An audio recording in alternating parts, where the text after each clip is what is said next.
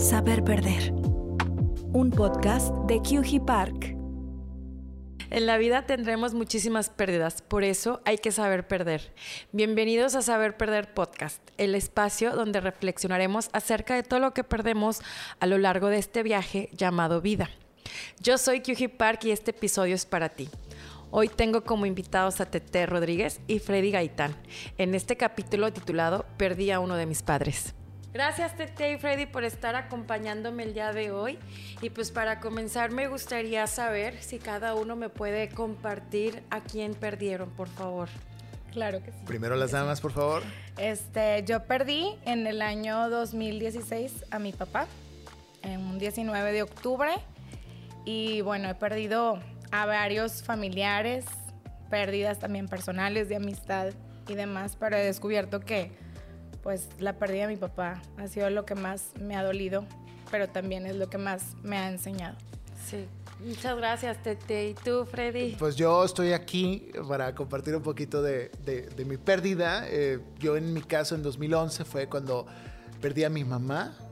Eh, o sea, pues, no, no podré decir que la perdí del todo porque pues es algo que, que, está contigo siempre, es una persona que está contigo siempre. Pero físicamente pues sí, perdí a mi mamá, ¿no? En 2011 ella ella, a una muy cortada, 48 años. Ahorita, pues, digo, les platico un poco más de, cómo fue, pero pues yo tan joven, a mis 23, ¿tú cuántos años tenías cuando? 27, 28. Cumplí 28 dos semanas después, tres semanas después.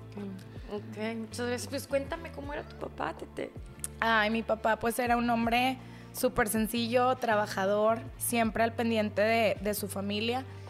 Eh, algo que pues no puedo como explicar en palabras, es como su tenacidad para sacarnos adelante. O sea, mi papá creció de una familia pues trabajadora en un rancho cerca de Allende, Nuevo León.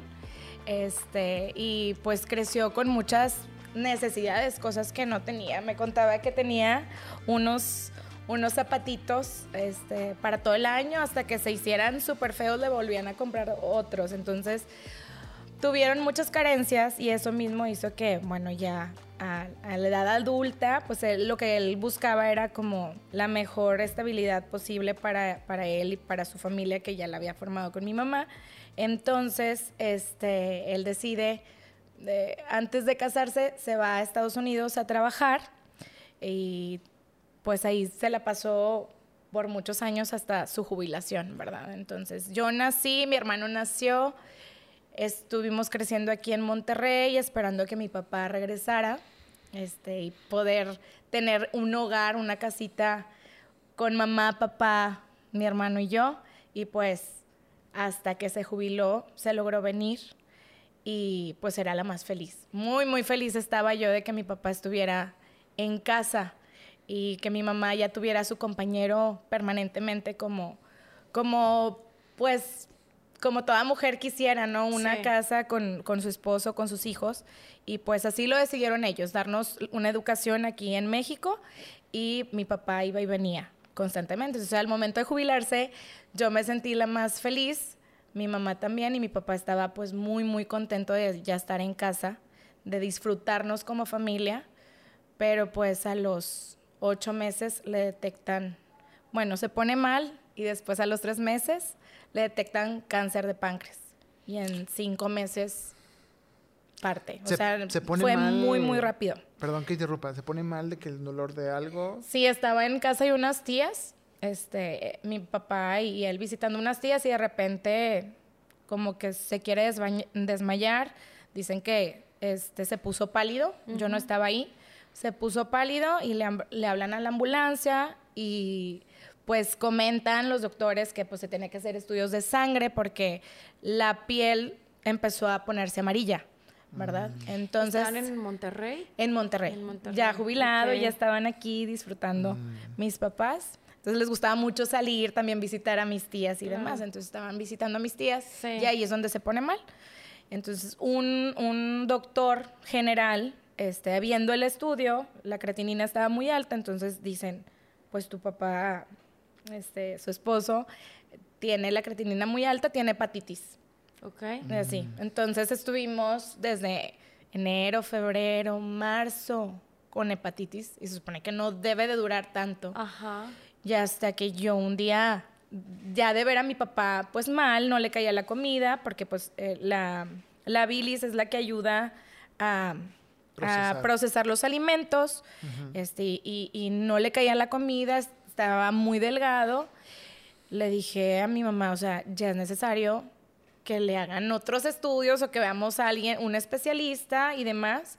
Y pues dicho y hecho, o sea, mi mamá le preguntó a un doctor y le dijo, ¿sabe qué señora? Tienen que ir con un gastro porque lo que le está afectando pues es el, el, procesar los alimentos, la creatinina la tiene alta, entonces vayan con un gastro. Le eh, van a la cita mis papás y en la tarde me habla mi mamá. Me dice, el doctor nos quiere ver a tu hermano, a ti y a mí en, en su consultorio hoy en la, en la tarde a las 4 para después hacerle un estudio a tu papá, porque ya le hicieron una radiografía, ¿verdad? Y vieron, este, pues algo que no está bien. Entonces ahí se me fue la sangre al piso, salí del trabajo, comí y me fui directo, directo al consultorio de, del doctor. Y ahí nos dijo que, que salían unas manchas en, en, la parte del páncreas y en uno de, sus riñones, ¿verdad? Y ya con lo que nos dijo, no dijo cáncer, pero dije algo, algo está mal. Dijo, necesitamos hacerle un, ¿cómo se llama? Un, ¿Una biopsia? Una biopsia para saber qué es lo que tiene y si es benigno o maligno. Claro, sí. Entonces ya, de ahí ya cambió. Cambió todo de ser feliz en el momento porque estábamos disfrutando mucho a mi papá a ya no salir de hospital a casa atención médica y demás. Entonces, al día siguiente, este, mi papá le hacen la biopsia y salí del trabajo, me voy directo al hospital y el doctor acaba de salir de ver a mi mamá. Okay. Y ya le había dicho a mi mamá que tenía páncreas, o sea, que tiene páncreas, eh, cáncer de páncreas. Entonces, llego yo y habla el doctor conmigo y me es muy sincero y me dijo, te, a ti te, o sea, tú te vas a quedar sin papá muy pronto. Entonces trata de disfrutarlo lo más que puedas.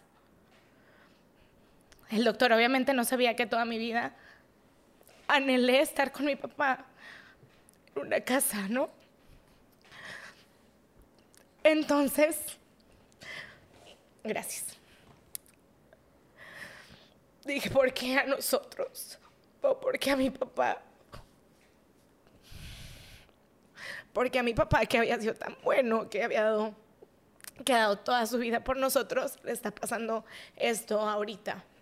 Ahorita que ya era jubilación, el disfrutar y el ya estar con nosotros permanentemente, Mis papás no estaban divorciados, no estaban separados, nada más el, el trabajo quedaba pues algo lejos. Entonces, el que el doctor me dijera, tu papá le quedan meses de vida, este, revisa con tu familia dónde lo van a querer atender, porque pues mi mamá también se puso mal. Entonces me dijo a mí el doctor, revisa porque tu papá le queda poco tiempo de vida, no tiene seguro de gastos médicos aquí en México. Este, lo mejor es que para que no gasten tanto, lo van a atender muy bien, pues se lo lleven al seguro social, porque si mi papá sí tenía, este, y ahí lo, lo atiendan y pues le den la mejor calidad de vida dependiendo lo que, lo que los doctores digan. Entonces, pues ahí se me vino a mí. Claro. Para el mundo de color rosa, pues sí se, se, me cayó. En ese momento yo tenía un novio que después se convirtió en mi, en mi esposo. Y, y, eso creo yo que me mantenía mucho con, con fuerza, con alegría, el verlo, etcétera, el estar acompañada. Un apoyo emocional. Y familia. Este, pues eso me ayudaba mucho. Y mi trabajo, o sea, yo mi trabajo no lo. O sea, para mí es terapia ir a trabajar. Soy maestra de educación preescolar, entonces ir con los niños y, y, y enseñar es algo que amo. Entonces, eso como que me, me me distraía, mm, disfrutaba y ya era salir del trabajo ya concentrada completamente en mi papá. Sí, claro. De hecho, estaba estudiando la maestría, ya iba a empezar el segundo semestre, el último semestre de la maestría y me bloqueé. O sea, no, no podía leer, no podía redactar, no podía hacer nada que justamente no lo terminé. Es algo que tengo pendiente de hacer. Pero, pues bueno, mi papá así pasa de, de mayo que supimos hasta, hasta el 19 de octubre que deja. Que deja este mundo terrenal, porque yo sé que siempre está conmigo y es un su ángel. y misión es- de vida. Exactamente. Pero, pero bueno, no sé, no sé qué más comentar. Sí, hubo varias cosas que me, que me dolieron mucho en el proceso de terceras personas, Sí, etcétera. claro. Muchas gracias por compartirnos Gracias. todo lo que era tu papá. Pues tú, Freddy, cuéntanos. Gracias. Sobre Al contrario a lo que a lo que vivió Tete, que también somos muy amigos desde hace tiempo. eh, Ella dices tú que tenías 27, 28 años cuando 27. cuando ese proceso, digo, en una etapa mucho más adulta que se hizo responsable de sus dos papás. Es- mi caso es muy diferente, a pesar de que sufrí yo esta pérdida. Yo estaba muy chavo, o sea, yo acababa de graduarme de carrera, tenía 23 años mm, y eh, mi mamá, Liliana, Liliana Suárez Tijerina, ella pues eh, a sus 48 años, 47 años, eh, sufre, empieza a sentir dolores en el pecho, ¿no? Ella falleció de cáncer que se fue desarrollando y se hizo metástasis, pero empezó como cáncer de mama. Ok. Y los primeros diagnósticos fueron, ella falleció en 2011, el 5 de enero del 2011, y los primeros diagnósticos fueron por ahí del eh, diciembre del 2010. Entonces, Ok. de repente, pues sentía mucho dolor en el pecho, pero también lo atribu- atribuíamos a que mi mamá era muy intensa en su forma de, de tener su casa y acomodar su casa y siempre, pues era la típica mamá que decía cada Navidad, cada vacaciones, ya sé que están descansando, ayúdenme a arreglar la casa, reacomodar los muebles, reacomodar esto, traje un nuevo, eh, no sé, un nuevo- una nueva luz, un nuevo, un nuevo sillón, y pues nos ponía en frega y de que ya, pues mamá, déjanos descansar. Entonces, cuando no siempre la apoyábamos, pues de repente llegamos de la escuela o del trabajo o lo que sea, y pues ya había movido libreros y muebles y todo, ella sola, ¿no? Entonces, atribuíamos que tenía dolores en el pecho por empujar muebles con su cuerpo, con su pecho, ¿no? Entonces, era tanto el dolor que empezaron, que empezó a darle molestias y mi papá, pues digo, eh, lo digo que era muy diferente al caso de Tete porque nosotros, mi papá, no sé, y ella también, mi mamá, para como protegernos, no nos contaban todo, no nos enterábamos de todo, todo, todo, exactamente todo. A pesar de que estábamos no tan no tan chavos, pero tampoco no tan grandes, estábamos en una etapa universitaria, pero no sé si fue parte de su estrategia en mantenernos no tan informados de todos los detalles. También digo, nos, a pesar de que ya teníamos cierta edad madura, pues nos lo ocultaron, ¿no? Sí. Fueron a hacerse biopsia, fueron a hacerse todo eso. Ya después, pues nos, nos vamos con ella, en un- en- después de la biopsia seguía internada, después de esa cirugía, que te retiran esta parte de un tejido para estudiar el cáncer que tenías. Pues bueno, nos dice que, el doctor y nos dice mi papá y ella que, que tiene este cáncer, ¿no? Que, que va muy avanzado, que probablemente tenga que empezar un ciclo de quimioterapias y ver si después se hace eh, lo que es retirar uno de los, de los senos, ¿no? ¿Qué es lo que transcurre, no? Empieza un camino de quimioterapias. Para mí, para mí es muy impactante todo esto porque transcurre la Navidad, es una Navidad, eh, no, eh, empieza en enero muy, muy complicado, en enero de 2011, ya después de los, de los dolorcitos que tenía y del diagnóstico, y, y pues tenemos todo este dilema de, de qué, qué- qué va a pasar con todo, ¿no? Pero yo siempre por la- mi religión y mis creencias y por lo que estuve viviendo en casa, pues somos católicos, y Sí. somos muy, y dentro del catolicismo y dentro de esta práctica, pues también somos a veces muy utópicos y muy eh, románticos en esa parte. Entonces yo estaba en pleno eh, apogeo de mi, de, de mi momento, creo, de mi vida más espiritual. ¿Por qué? Porque pues, no tenía novia, eh, tenía a mis papás, a mis hermanos, tenía la carrera, pero tenía tiempo para hacer muchas cosas, para ir a orar, para ir a- al Santísimo, para leer la Biblia, tenía mucho tiempo para eso, entonces creo que era mi etapa más espiritual dentro de mi religión. Y eso también me romantizó toda esta parte de que pues no va a pasar nada, Dios nos Padre. ama, ¿por qué me va a quitar a mi mamá? Sí. O sea, le echamos, no somos malas personas, no somos malitos, no somos malos con nadie, o sea, ¿por qué nos tocaría a nosotros una desgracia así, no? Entonces yo en mi utopía, ¿no? ¿Qué pasa? Pues se transcurre una enfermedad todo el año donde mi mamá pierde el cabello, ella afronta con, con mucha diversión y con mucha eh, eh, resiliencia, toda esta parte, porque pues ella era muy icónica en su forma de ser, muy yo agarré muchas cosas de ella, ¿no? De esa Eso te iba a preguntar, de ahí eres entonces. yo creo que soy de ahí, porque ella, yo haría lo mismo, si me tocara algún día, Dios no lo quiera, o hace muchísimo tiempo ya súper viejito, pues bueno, si un día me toca, pues afrontar mis enfermedades o padecimientos de esa forma, porque ella se reía, se caracterizaba, se peló la cabeza y se ponía pelucas, muy guapa, muy, muy bonita. Muy, bonita y, pues bueno, era un, disfrutar porque ella quería hacernos sentir bien, ¿no? Y hacernos felices y nos hacía reír y era pues una, una, guasa, ¿no? Con ella. ¿Qué pasa? Pues yo la acompaño, yo me convierto en su compañero, digo, aparte que siempre estábamos muy unidos ella y yo, yo la acompañaba, yo la llevaba a sus quimioterapias porque pues pues yo no estaba trabajando en ese momento, me acaba de graduar, eh, estaba, acaba de terminar de un empleo, acaba de terminar unos cursos y yo la llevaba a las quimios, la, acompañaba y, todo, y pues siempre era que necesitas y todo, y estar pendiente de sus eh, efectos secundarios de las quimioterapias, que los que ya saben cómo es esto del cáncer o tienen familiares, pues saben que es devastador en el cuerpo humano, pero aún así pues ayuda, pero pues no todo lo resiste, ¿no? En este caso mi mamá sí lo resistió, eh, porque fue un ciclo que acabó de quimioterapias. Este, y todo ese camino, pues ella era muy diferente. Claro, o sea, también estaba muy débil, muy cansada. ¿Qué pasa? Que en el, por ahí de, a la mitad del año, del 2011, le hacen la, la, extirpación de uno de, de, los senos y eso apoya mucho a que, a que pues, trate de detenerse.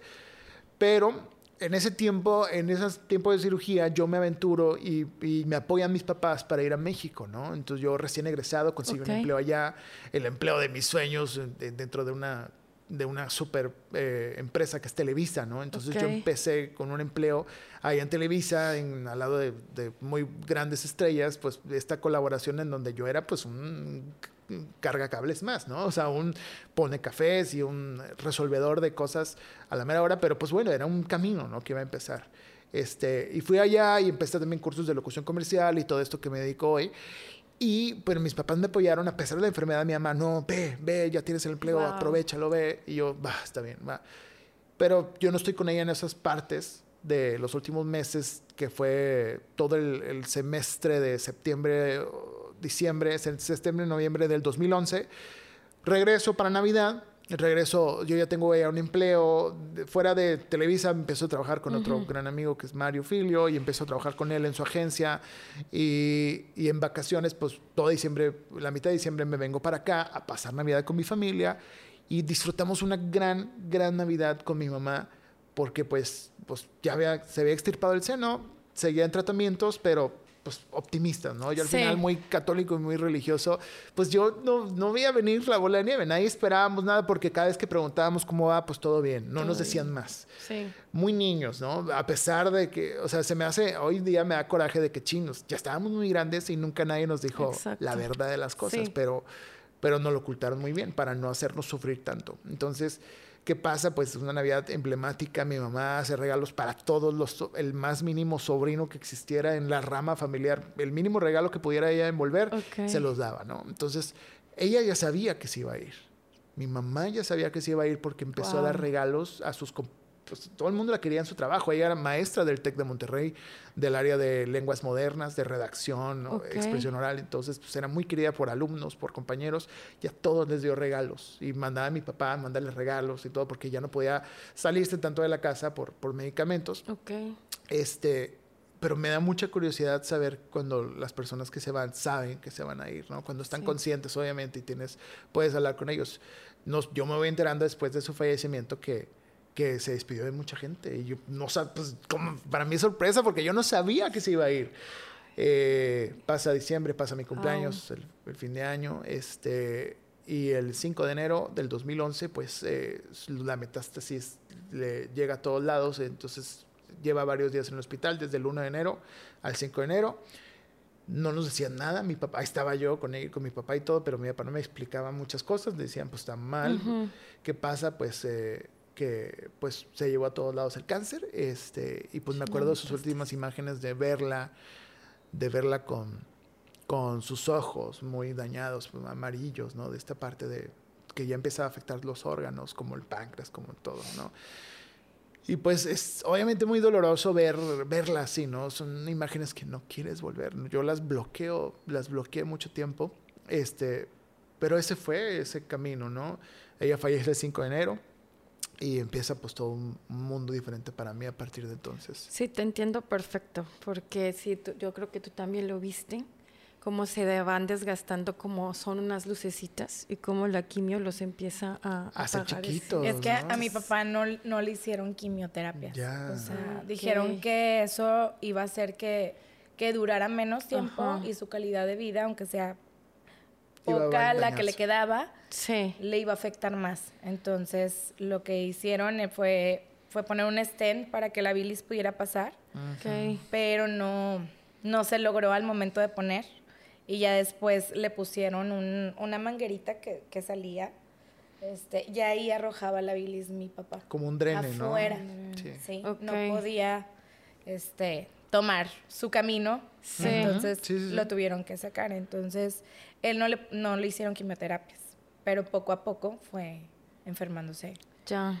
Sí, se le veía en su cuerpo, en, en, su rostro, hasta que se convirtió en, en un hombre de huesito, de estar bien.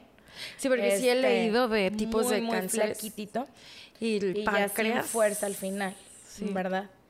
Este. Ya mi papá ya no aceptaba la comida por la boca y le tuvieron que poner un. Traqueotomía. Una traqueotomía. Y por ahí tomaba los, los alimentos. Ok. ¿Verdad? Wow. Fue, distinto a lo de Gaia, a lo mejor el proceso por ser cáncer mama y. Este. Y páncreas. Pero pues muy, muy, pues muy difícil, es muy desgastante. Sí, claro. al pendiente de, de, un, de un enfermo y más que es alguien que amas con todo tu, tu corazón, ¿verdad? Mi hermano, así como Galle, que sus papás lo apoyaron un chorro para, para que fuera a cumplir su sueño y se fuera a México, mi hermano igual este, al momento fue a trabajar. se fue a trabajar a Polonia, lo mandaron tres meses a Polonia y mi papá a un enfermo, le dice mi hijo, o sea, yo estoy súper orgulloso de ti, qué padre que te manden para allá, tú ve, este, aprende, disfruta, trabaja, porque era de trabajo y yo voy a estar bien. Yo voy a estar bien. porque, porque los papás aman, los papás quieren lo mejor sí. para uno, o sea, te dejan volar, ¿no? Sí. Entonces, pues digo, para mí recayó mucha responsabilidad porque era atender a mi mamá, que no estaba, no está bien al 100% de salud. Mi mamá padece del corazón y era atender a mi papá. Entonces, era muy desgastante para mí. Sí, había familiares, eh, mis madrinas que las amo, que nos ayudaban mucho. Eh, una hermana de mi papá que todo el tiempo estaba al pendiente de nosotros, pero al final de cuentas quien se quedaba en la casa con mi papá y con mi mamá, pues era era yo.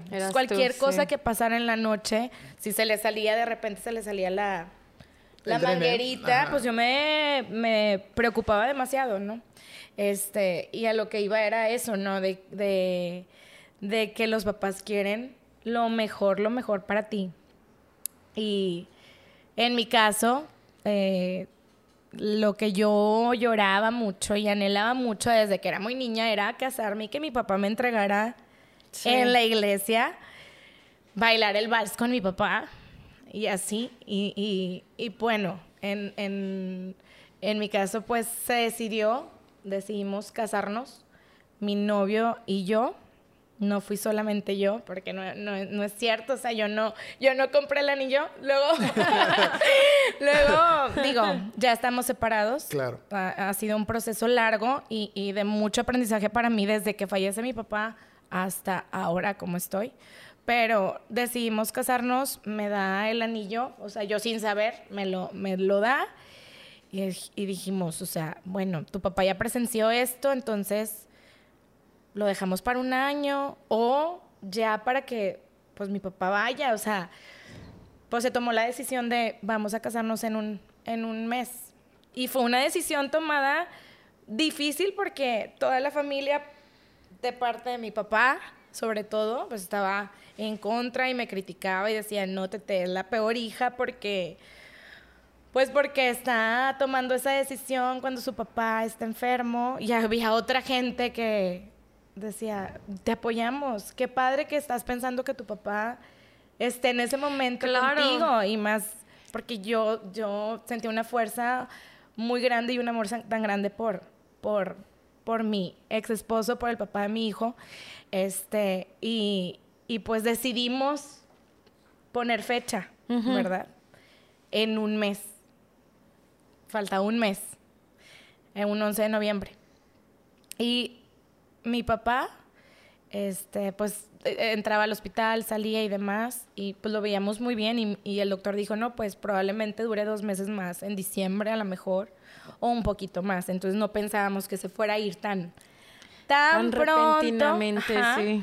Entonces mi papá tenía mucho menos fuerzas eh, para moverse en la casa, eh, para bañarlo era muy difícil ya meterlo a la regadera y demás, y entre mi mamá y yo no, no podíamos. Entonces, algo que me llena de culpa, o me llenó de culpa, ya no lo siento tanto porque así pasaron las cosas, es que un día le dije a mi mamá, es que mi, mi papá nunca tuvo una enfermera o enfermero en la casa. Entonces le dije, mamá, mi, mi papá necesita ser atendido por alguien que sepa maniobrar, o si se sale la Claro. manguera, o si se pone mal, o si se le sale el catete, porque mi papá ya utilizaba el, el catete para que le estén Sí, poniendo el el suero. Ajá. Yo no sé nada. Y yo, a, a mí me, me preocupaba mucho que le fuera a pasar algo por yo atenderlo mal. Entonces, conseguimos una enfermera, va la enfermera a la, a la casa y le pedimos que lo aseara en la cama, ¿verdad? Sí. Pues lo asió. A los dos días mi papá estaba muy mal. O sea, estaba mal de... Le entró neumonía Ok. y a la semana se nos va. O sea, ya Sí. estaba muy débil. Entonces mi culpa es de que yo fui la que pedí una enfermera para que viniera a atender a mi papá. No lo pudo bañar bien o por culpa del baño se enfermó y, y, y- y yo fui quien, no sé, No. adelanté su hora porque a mi hermano le faltaba todavía una semana Sí, para que llegar. llegara. Mi hermano no estuvo, no estuvo presente en, en el día de la muerte de mi papá. Pero sabes algo, Tete, yo creo que no fue tu culpa porque tú en tu juicio de cansado, pues obviamente estabas buscando ayuda profesional y una ayuda profesional es acudir a un enfermero que es lo correcto. Entonces, este, yo creo que pues al momento que la, la enfermera lo atendió, o sea, las cosas... A lo mejor no fue por eso que se enfermó, a lo mejor son Sí, otros digo- factores. Entonces, no te eches la culpa, porque las cosas, como dicen, nos cuesta trabajo, en ese momento nos cuesta trabajo aceptarlos y dirigirlos, digerirlos, pero finalmente te das cuenta que fue el tiempo perfecto de cómo suceden las cosas. Así lo, así lo vi en ese momento, así, así como Galle, soy muy católica, hemos vivido pues muchas cosas en la iglesia que nos han enseñado a tener esperanza, a tener fe. Entonces era una chava con mucha fe, mucha, o sea, era de mucha oración. Igual yo pensaba que mi papá iba a salir adelante con Sí. mi oración y porque rezaba los el rosario, porque iba a misa, porque comulgaba, porque me confesaba. Este, y yo sí siento que fue el momento en el que Dios decidió. Y como con mi papá ya habíamos hablado acerca de la boda y mi papá estaba muy contento. Sí. Mi papá nos dice, pase lo que pase, ustedes sigan adelante y cásense porque yo voy a estar ahí. O sea, eso nos llegó a decir mi papá, ¿verdad? Y alrededor, todo el mundo, la familia de mi papá, amigos o mucha gente, me da mucha, pues fue crítica, fue, este, Sí. fue mucha de... Egoísmo. Qué egoísta, te- te-". pero no, no era, no era eso. No era tu No era eso. es que yo y a lo mejor me tomé muy fuerte a la mano de mi ex esposo para salir adelante del dolor que estaba sintiendo, lo estaba reprimiendo por lo mismo de, de no querer aceptar que mi papá se va cuando era lo que más necesitaba, ¿verdad? Sí. Este, y nos casamos el 11 de noviembre. O sea, eso sucedió, eso pasó, lo hicimos presente de algunas maneras. Este, Gaia de hecho me ayudó en su momento a hacer un video Sí, sí, este sí. donde yo escribí un poco acerca de, de, de ese día, lo que sentía y que les agradecía a todos por estar ahí porque pues también no era fácil para muchos, ¿verdad? Pero, pero como yo tenía, tengo mucha fe y sé que después de la muerte viene algo mejor o mi papá está en un mejor lugar y lo que más quería él, tanto la mamá de Galle como mi papá, era nuestra realización personal. Claro. Entonces yo, yo sentía que no estaba pecando, yo no estaba No, haciendo nada. nada malo, así como mi hermano se fue tres meses y no estuvo. Sí. Yo también estuve ahí, bueno, pegadita a él, pero pues quería seguir mi vida Claro. y seguir este Que estamos aquí, ¿no? En, como tú dices, en la, en la vida terrenal. ¿Y exactamente. quién te entregó? Mi mamá y mi hermano. Qué y bonito. bailé con mi hermano el vals. Claro, claro.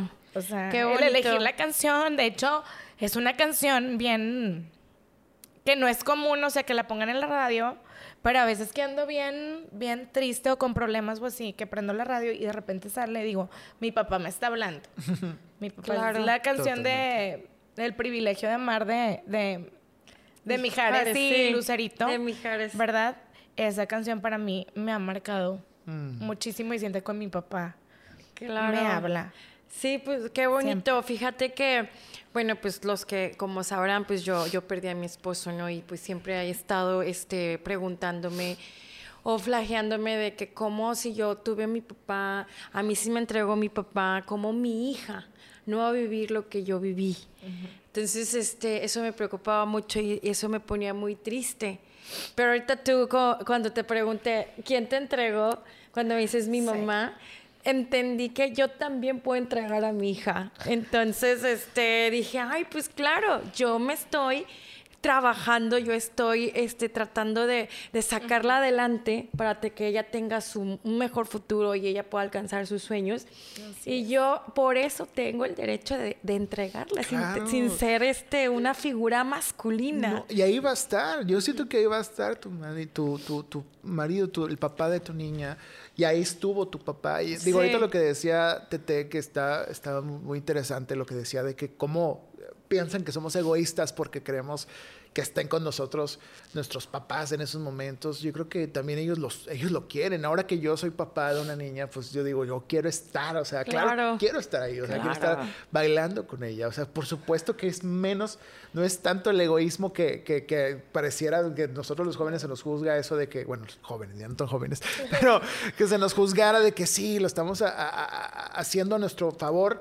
También ellos, no creas que tu papá no quería estar ahí. Claro que, que estuvo y que quería estar ahí. Eso es lo más importante. Y ahí va a estar también Luis. Sí, sí, sí. Y ahí va a estar mi mamá también. Entonces, Ex- eso es lo ex- más importante. correcto. Tú cuéntanos, Freddy, ¿qué es lo que más te dolió de, Lo que más me dolió, de, la- de cuando tu mamá cerró su misión de vida? La verdad, como me la cuentas, digo, híjole, es Freddy en esencia. No sé, pues, digo, es, que, es que te digo algo, me dolió mucho que se fuera, claro, pero también hay algo que me dijo que se me quedó grabado y que, que digo, siempre mis amigos se burlan de mí porque siempre lo, estoy mencionando y mi equipo también porque siempre lo traigo a colación a mi querido amigo Mario Filio, que, que él me dijo, o sea, él me, cuando se enteró y todo me llamó al día, ese mismo día me llamó me dijo, y a los días siguientes me estuvo llamando y me decía, quiero que hagas esto, quiero que cada vez que extrañes a tu mamá, vayas frente al espejo, acerques tus manos a los- al espejo, acerques tu cara, acerques tu, veas tus ojos, veas tus cejas, veas tu nariz, tu boca, tus manos. Porque ahí está tu mamá, porque eres tu mamá. Y es cierto, o sea, mis manos, digo, yo soy una persona que siempre ha padecido obesidad o de estos detalles de, de- de- estar luchando contra mi peso, pero mis manos son casi eh, calavéricas, ¿no? Casi, ¿no? Y mi mamá sí era. O sea, me tenían las manos así que se le notaban los huesos y las venas.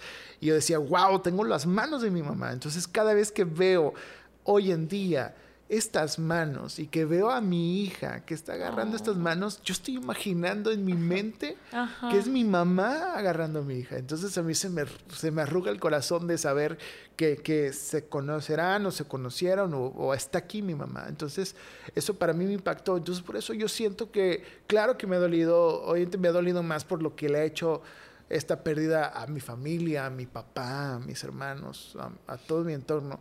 De mi relación con ella, pues no, no, no me quedé sin nada de vivir. Obviamente, claro que me hubiera encantado que ella me entregara Sí. junto con mi papá en, en- en mi boda. Claro que me hubiera encantado tantas cosas, que es lo que más añoro, pero también entiendo y comprendo. Y hoy ya comprendo porque vas, vas creciendo y tienes esta inmadurez que dices al principio, sí. todo... Ser adulto. Te enojas. Madurar, sí. Te enojas y, vas creciendo y vas entendiendo por qué no sucedió así, ¿no? Pero también tengo mi consuelo en este tipo de cosas, como cosas tan, tan obvias como ver tus manos o ver tu cara y saber que en tus ojos está ella. O también en nuestra religión, ¿no? Que eh, estemos muy activos o no activos como antes cuando estuvimos en nuestra juventud.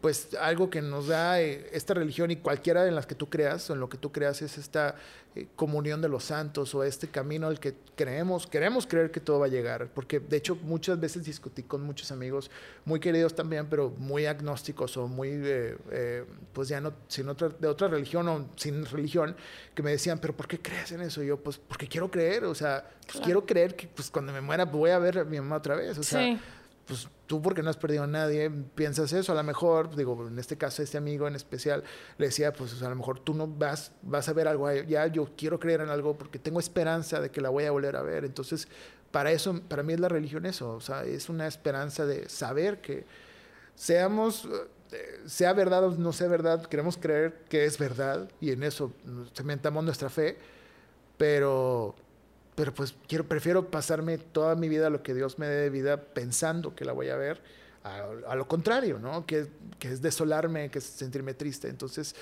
yo me cimento, me consuelo en todo eso, ¿no? Me consuelo en esa creencia, me consuelo en saber que está aquí conmigo, me consuelo en saber que yo soy ella, que eso es lo más bonito y divertido que me tocó Claro, y oye, ¿no ves algo en María, en tu hija María, de que, híjole, esto lo tiene mi mamá o algo así? No, y ¿sabes qué? O sea, suena muy raro, pero lo ves mi mujer, en mi esposa, o sea, en Nelly, que, que, que la amo y que le quiero decir que la amo en este espacio, o sea, mm. que me das tú, Kyuji, es, eh, o sea, porque es cierto lo que dicen por ahí, o sea, encuentras una pareja que se parezca en algo a, a, tu papá o a tu mamá, ¿no? Entonces, en este caso, muchas de las cosas que es Eli es, es, mi mamá, o sea, es mucho en su forma de humor, en su forma cálida, en cómo te reciben, cómo es con todos.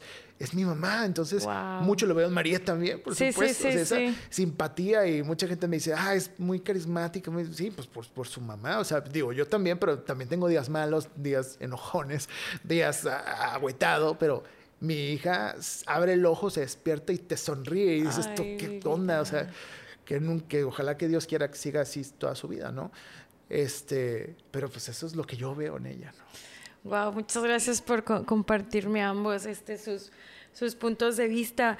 Este, y bueno, ¿me pueden compartir cada uno qué fue lo más bonito que alguien le dijo cuando perdieron a, a, tu papá o a tu mamá? A mí me llegaron muchos mensajes, pero montones, montones de mensajes en Facebook, en todos lados, de gente random que jamás dije, jamás nos hayamos hablado. Sí.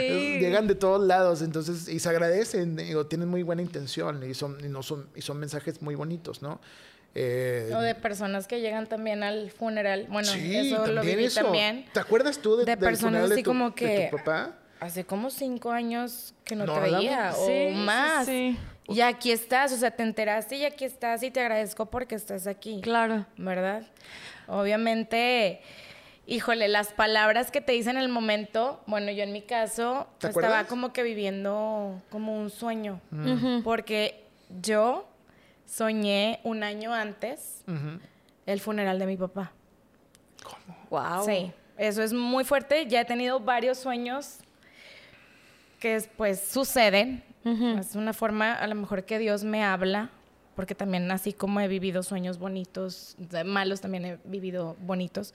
Ese no fue un sueño bonito porque lo sentí tan real que desperté llorando, llorando, llorando muchísimo y no le quise contar a mi mamá ni a mi papá del sueño. No les conté absolutamente nada, solamente recé y pregunté si mi papá estaba bien ese día, porque pues estaba en, Estados Unidos, todavía no se jubilaba.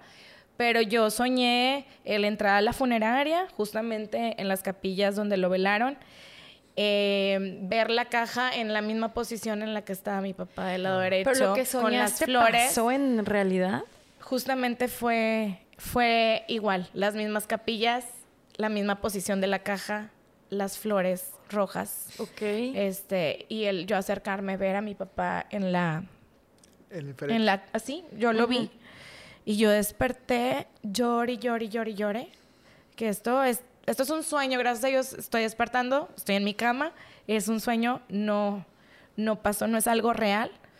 Pero ya hasta que después pasa, no lo pensé, no, ni me acordaba del sueño durante la enfermedad de mi papá, pero ya después del funeral, Lo digo, esto yo lo, yo lo soñé. No sé si Dios me quiso dar una señal de Una que señal. le queda poco tiempo, no sé. Ajá. No sé mucho interpretar sueños, pero sí. hay cosas que, Que los misterios que- de la vida, claro. que he visto. Sí. Igual con Galleta, cuando, después de que falleció su mami, creo que meses después. Me escribiste, ¿no? digo, me dijiste que soñaste. Hasta yo escribí el sueño, porque me, pu- Sí. me he puesto a escribir los sueños para después como- Interpretarlos, ajá. ¿no? Entonces yo, yo soñé que estaba en el parque, ¿cómo se llama? El de Central Nueva York. Park. Central En Park. Central En Park. Nueva York. Algún día iré. Guau. no- No, este, en la película Encantada eh, eh, sale ese parque. Entonces, muy colorido, lleno de colores, de globos, de gente con colores y así.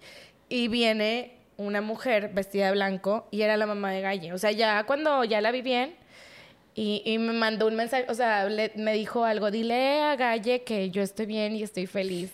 Y aparte, obviamente, toda la gente que estaba ahí en el parque pues estaba muy muy contenta, nadie sí, triste. sí. Entonces yo me imaginé como que así es el cielo donde está ella. Y así también me dio un mensaje de que tú, Tete, ten paciencia. Fue lo único que me dijo la mamá de Gallo. O sea, ten paciencia, algo va, algo va a llegar. Como que Ok. andaba a lo mejor muy ansiosa y así.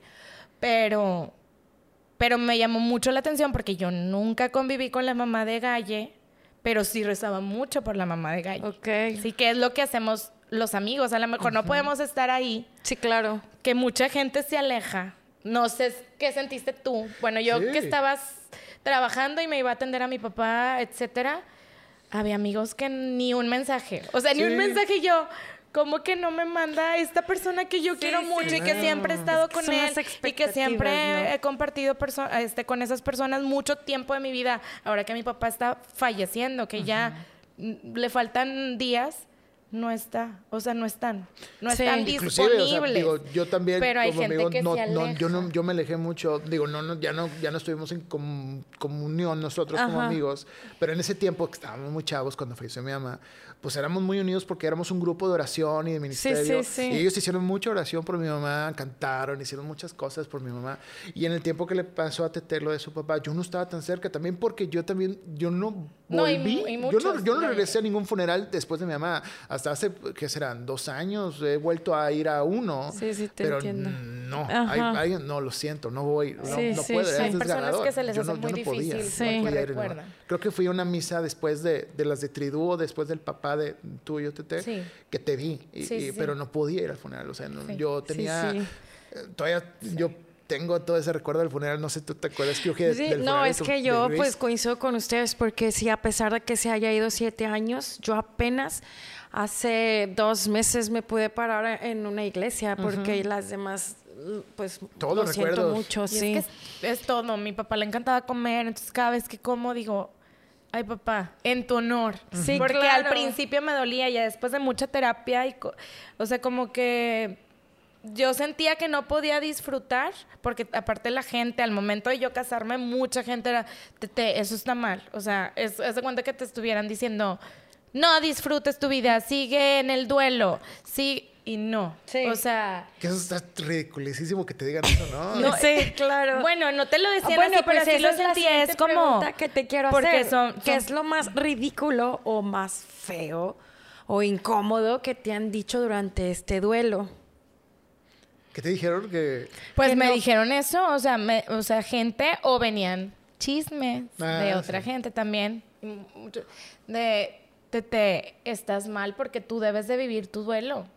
L- Un año mínimo y jamás me vestí en negro. Yo no me vestí en negro porque yo no creo que deba. A lo mejor son, Sí, sí. son este... Creencias diferentes. Creencias distintas, pero decía, Dios nos invita a ser felices. Claro. Y, y así como, como él también ayudó, me, me acordaba de la historia de, de Lázaro, su amigo, que lo... De que- Jesús con Lázaro. Ajá, de. Jesús con Lázaro.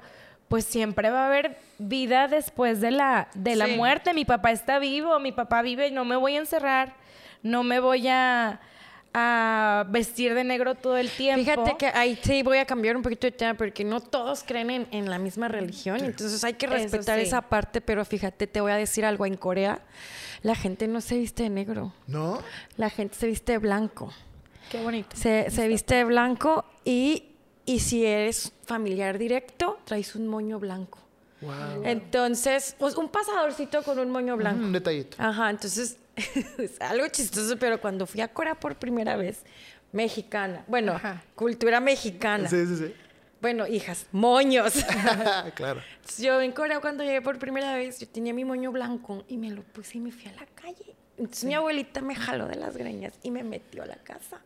Porque yo estaba promoviendo que soy una huérfanota. Oh, Entonces, o sea, son culturas, o sea, es, es- Es otro- es- es son otro contraste. co- ajá, son un contraste, ¿no? Entonces, este, pero sí, sí te entiendo.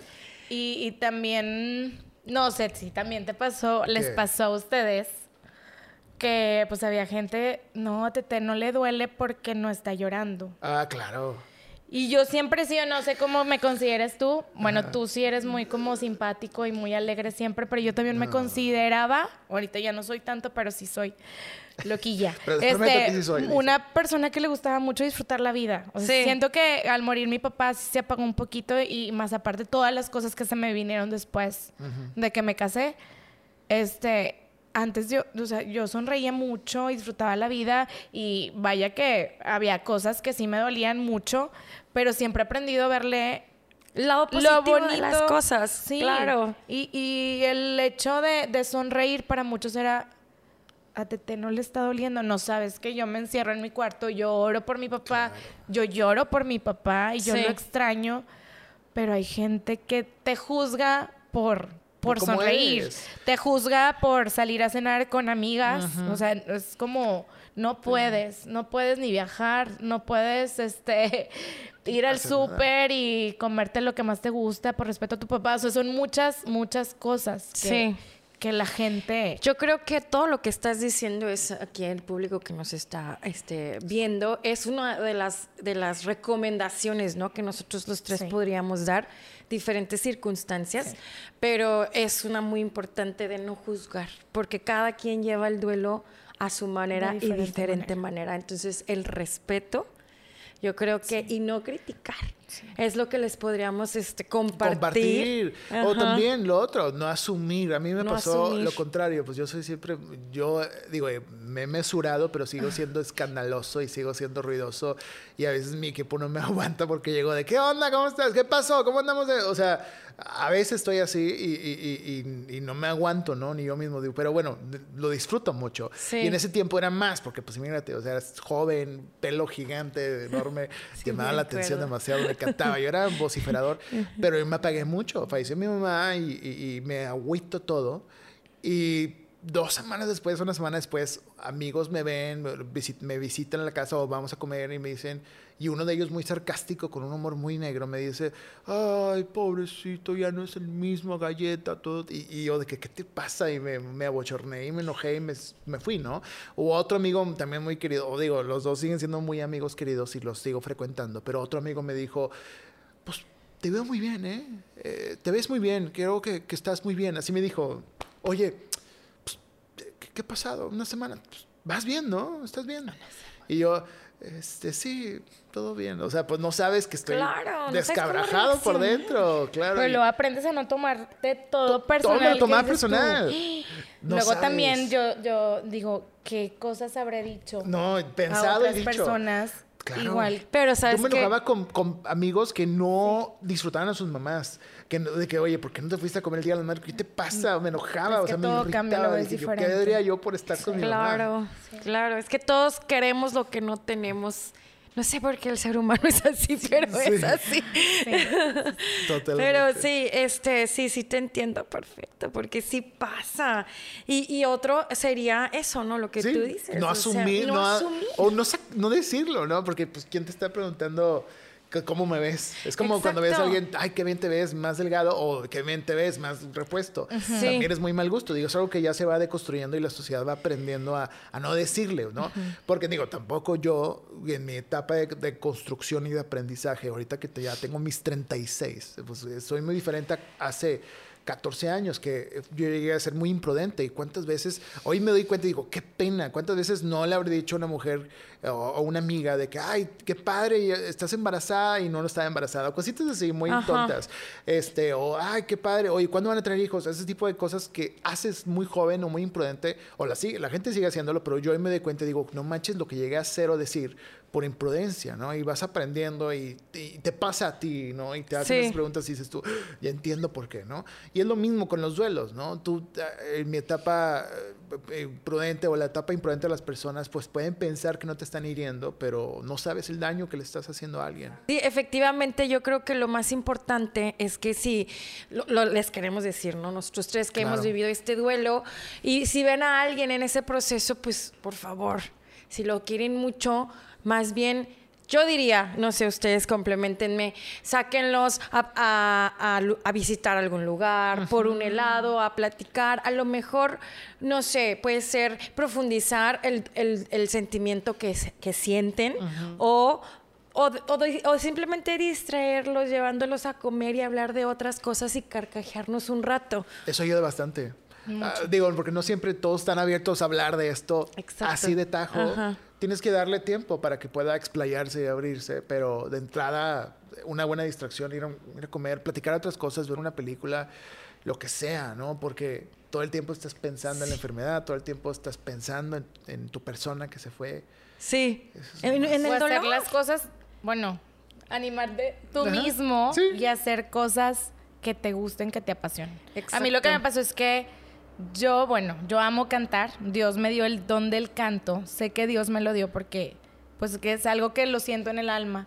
Pero al momento de que mi papá fallece, el cantar como que hasta sentí como si una cuerda ya no funcionara bien porque me puse muy triste. Claro. Pero aún así seguía Seguiste. cantando y cantando y cantando. ¿Y te ayudó? Cuéntame, Sí, sí, en me ayudó. sacarlo. Sí, me ayudó y me ayuda. Sigue ayudándome mucho. Qué padre. Este, cada vez que me siento triste, canto. Y a ti, Freddy, ¿qué, qué te ayudó? Yo no canto, eh, pero, Pero pues, sabes que- música, No, digo, ni tanto, no soy músico ni nada, pero, o sea, me gus- yo lo sacaba haciendo pues, lo que me apasiona, ¿no? Yo me gusta crear, construir, he ido aprendiendo a hacer cosas, ¿no? En, en- en mi experiencia. Sí. Este, el trabajo es todo. Yo me evoqué al trabajo, me evoqué a, a cre- a crear, a empezar a construir materiales publicitarios, hacer publicidad, hacer contenido, ¿no? Porque era pues lo que me gustaba hacer, ¿no? Obviamente también cosas como la radio, cosas como la tele, pues cosas que llegué a hacer en su momento o hago ahorita en este momento, pues me apasiona, me, me vuelvo loco, ¿no? Me distraigo y para mí fue eso, ¿no? Yo me volqué a ese tipo de distracciones, amigos también, por supuesto también el amor, que eso es una parte importante. Yo pues, fui encontrando el amor después de que mi mamá se fue, porque estuvo ahí en ese proceso él y mi esposa. Entonces, pues gracias a Dios llegué a ella y, y años después pues nos casamos. Sí, claro, claro. Algo muy bonito que, que, que, que pueden hacer también y que a lo mejor lo, lo piensen, que hizo mi mujer, que yo no sabía lo que iba a hacer, ¿no? El día de nuestra boda, pues entramos al altar, entramos con la marcha nupcial, subes al, a- al altar y de repente volteo y al lado está algo que no estaba en los planos o en los planes de la boda, ¿no? Que era un cirio enorme, blanco, muy Ajá. precioso, un cirio. Este, y me dice de que este cirio representa a tu mamá y estaba grabado y estaba muy bonito. Y lo hizo ella para que estuviera ahí mi mamá. Ay, qué padre, Entonces, wow. son cosas que tú dices, no, pues me caso, ¿dónde firmo? ¿no? Sí, Entonces, claro. eh, es- es- pues claro que mi mamá estuvo presente en todos lados y son detalles muy bonitos que pueden pensar para la gente que, que esté saliendo con alguien o conociendo a alguien o, a- o a- está acompañando a alguien que sufrió una pérdida de su papá o mamá, sí, pues es un muy bonito detalle. Sí, claro, muchas gracias. Eso. Pero ahora cuéntenme, Tete y Freddy, ¿qué es lo que más aprendieron de este duelo? Ajá, pues bueno, eh, yo empiezo, yo empiezo. ¿Qué más aprendí que, que yo desde entonces, pues mi familia, nos unimos más. Eh, yo y mi papá y mis hermanos nos unimos mucho, estuvimos, estamos en constante comunicación todo el tiempo, nos vemos todo el tiempo, cosas que antes, pues, vivíamos todos en la misma casa, pero no convivíamos tanto, fíjate, no, no, no veíamos una película juntos o no comíamos juntos casi todo el tiempo, no, porque estábamos en las etapas semiadolescentes de universidad, yo y mi hermana, entonces pues casi no estábamos porque pues queríamos ir a las fiestas, a las reuniones, a los ranchos, a los viajes, ¿no? Y, se fue mi mamá y empezamos a convivir más juntos, a comer juntos, a platicar más juntos, hoy, cosa que hoy lo disfruto bastante, ¿no? Eh, yo creo que el pensar, para mí esa frase que es cliché de pensar que piensa que es el vive tu día como si fuera tu último día, para mí es eso. Yo cada vez que veo a mi papá, hablo con mi papá, lo disfruto como si fuera, como si yo me fuera a morir mañana, ¿no? O sea, yo trato de hablar con él todos los días en, los grupos, verlo, o sea, y, trato de, de, saber que está bien y, también eh, disfrutarlo a él, disfrutar a mi hermana, disfrutar a mi hermano, o sea, a mi familia, ¿no? Siempre que se pueda, como si ya no estuviéramos en esta tierra. Claro. Y, y, tú, Tete? Y yo, bueno, como le había comentado, que viví mucho tiempo separada de mi papá, no porque así lo quisiéramos, así fue he aprendido mucho el valor de la familia nuclear. Yo soy maestra, entonces siempre les hablo a los padres de familia de, de la bendición que tienen en que papá y mamá estén juntos en una casa. No sé, como que el duelo me ayudó a ayudar a otros, otras parejas a, a valorar el, reconectarse. reconectarse. O me han tocado alumnas, alumnos que solamente viven con, con mamá, porque papá también trabaja, o sea, se cuenta que están viviendo mi historia, y pues ayudarlos, eh, no sé, pues darles algún, alguna palabra de, motivación para que un día puedan estar otra vez en casa como, como yo siempre quise, este, y pues el valorar el valorar la vida. O sea, yo creo que eso es lo que más aprendí, el, el que a veces sientes la... O sea, no valoras la vida, no la tomas tan fuerte como cuando pierdes a alguien y dices, ya no está, ya no está conmigo.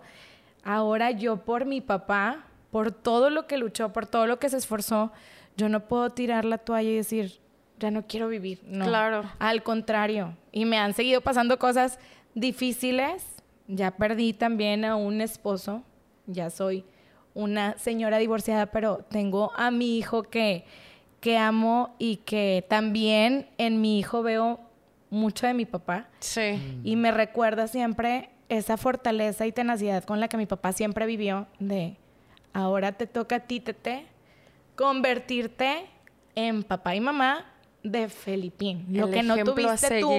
Claro. Lo que siempre estuviste buscando alrededor el afecto de un padre porque no lo tenía cercano. Ahora te toca a ti ser fuerte y valiente como tu papá. Sí. Siempre, siempre lo fue. Ahora. Y bueno, pues muchas gracias. Y todo lo que Freddy y Tete nos comparten, yo creo que es algo, unos aprendizajes muy buenos que de verdad tómenlos en cuenta. Yo con mi experiencia, nada más aparte de esto, agregaría de que no evadan ninguna emoción, Mm, Vívanlo. Terapia. Vívanlo, no hay prisa, no hay prisa, no hay, no, no hay tiempo determinado, cada quien lo vive como, como puede y quiere. Y que también lo abracen y de esta adversidad, circunstancia o emoción negativa, ¿qué vamos a hacer con esto para crecer? Y yo creo que por eso estamos el día de hoy nosotros tres aquí platicando, porque independientemente de las adversidades que hemos vivido, hemos salido o hemos buscado el cómo sí salir adelante. Así es. Y eso es lo que nos tiene hoy. Exacto, exacto y, no hay más, ¿no? Es lo que muy bien me decían mi, papá, mis tíos. Algo que, digo, nomás para rematando. Sí. Este, yo le decía a mi papá, ¿cómo lo hiciste tú? Tú perdiste a tu esposa, perdiste a tus papás, muy joven también, perdiste hermanos. Y aquí estás. Y esa, esa fuerza que yo veía en él y en otros familiares que perdieron todo, o sea, igual así como tú que perdió a su papi, tú que perdiste a tu marido, pues todo esto es, o sea, volteo a ver a estas personas, volteo a ver a las personas que, que han sufrido estas pérdidas y los veo echándole ganas, trabajando y viviendo, disfrutando a, a, a los seres que aún tienen con ellos. Y, y, para mí esa es la mayor motivación, voltear a ver a los lados cómo esa persona sigue ahí todavía, no se ha dejado rendir, no, no se ha dejado sí, subsistir. Claro, claro, claro. Y bueno, yo Ajá. por nuestra fe, por, por la fe, fe en la que en la que con la que compartimos, pues yo yo siento que todo es voluntad de Dios y hay que aceptarla sí. en todo momento y aprender de todo, de todo. Sí, claro. Y bueno, y pues como sabemos, todas las pérdidas duelen y merecen su luto. Y este, y pues que nadie haga menos ninguna pérdida. Uh -huh. Y por, por, último, pues nos gustaría compartir, Freddy o Tete, alguien que está pasando por este proceso o algunas palabras que les gustaría dar o algunas recomendaciones. Bueno, yo les recomendaría que no pierdan ningún minuto cerca de, de, ese, de esa persona que a lo mejor está pasando por una enfermedad, por un cáncer o que ya mero se avecina la muerte, que en mi caso tuve tiempo para poder estar con mi papá, eh, orar con mi papá, cantar con mi papá, porque era algo que compartíamos mucho, este, estar cerca en ese momento, porque ya después ya, es muy tarde, ya no, ya no lo, lo puedes tener, acariciar, eh, peinar, eh, cortarle las uñas, como, como lo hacía. Entonces, puede que sea desgastante en su momento, pero eso te, te, da una satisfacción de que lo acompañaste en los últimos momentos de su vida, ¿verdad? Sí. Ya después de que él, él muere, pues te quedas con la tranquilidad que hiciste lo mejor que pudiste en ese momento y lo amaste hasta el final y sigue viviendo en, en ti. Sí, Así claro. lo siento. Nada más Mi papá, en siempre está en mí. Claro, siempre, claro. siempre, siempre, siempre. Y como lo dijiste al principio, ¿no? O sea, cumplió su misión de vida en esta vida terrenal. O sea, allá sigue él. Sí. Y que y tú- tengan, que tengan mucha fe, Sí. ¿Verdad? En lo que crean, porque como decías Sí. ahorita, cada uno creemos o tenemos diferente religión y, y así hemos crecido y así ha sido nuestra fe de diferente manera. Claro. Pero sí es mucho mejor pensar de que ellos están en un lugar mejor y que algún día los vamos a, A ver. a ver, volver a ver, como claro. decía Galleta. Sí. Totalmente. ¿Y tú, Yo, Freddy? mi consejo para la gente que está escuchando esto, viendo esto, pues es eso. O sea, muy tal cual lo que, lo que decía Tete. Ríanse con ellos. Vayan a hacer cosas, mm, no sé, eh, ordinarias con ellos. Desde echarte un taco con ellos, ver una película con ellos, ir al parque con ellos. O simplemente estar en una mecedora con ellos. O sea, eh, cosas tan simples que tú dirías de que no, no tiene que ser algo tan especial ni, ni siquiera caro en, en- en inversión, en lo que sea, ¿no? Acompañarlos, estar con ellos. Y si ellos están en cama o están viendo la televisión, estar con ellos, acurrucarte con ellos, ver con ellos, platicar con ellos. Eso es desde lo más ordinario. No hagas menos ninguno de esos momentos. Disfrútalos, aprovechalos, escucha a esa persona, graba en tu mente. Yo hubiera querido más fue hoy en la mera era de las redes sociales, pues que mejor yo hubiera grabado todo y de mi, pa- mi familia más grande, mi papá y mis tíos que quiero mucho más grandes. Tengo muchos videos, fotos y todos los recuerdos que pueda porque es lo que recaudo yo en cosas como este celular. Entonces, de esta manera estamos recaudando todo este material para poder eh, tenerlo como un gran recuerdo de vida y que posteriormente cuando ya no estén, tenerlos ahí también. Sí. Ese es mi consejo. Sí. Pues Todos los consejos que quería decir ya ustedes dos los dijeron. Y, este, y dime, dime, dime. Sí, o sea, estaba pensando de que Ajá. pues también yo no sé si me vaya a ir mañana, si tú, Galle, mi Sí. hijo, mi mamá, Exacto. mis amigos, entonces disfrutar al máximo el, el tiempo que tenemos, el- la vida que tenemos que podemos respirar.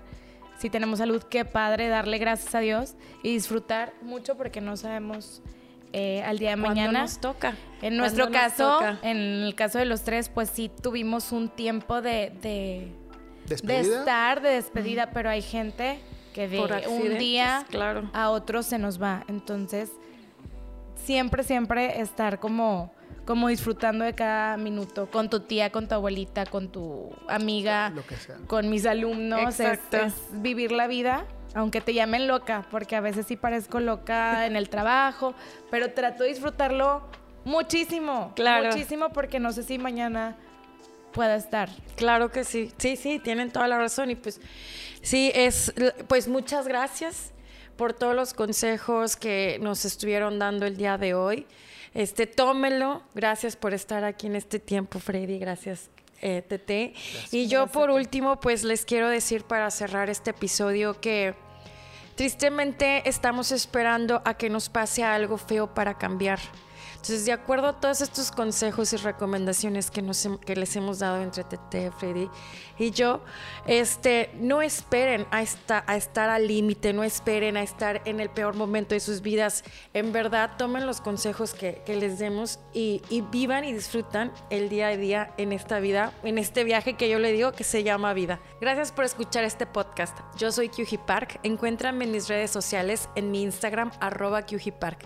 Y a saber perder en YouTube TikTok y Spotify. Ahí nos podrás encontrar.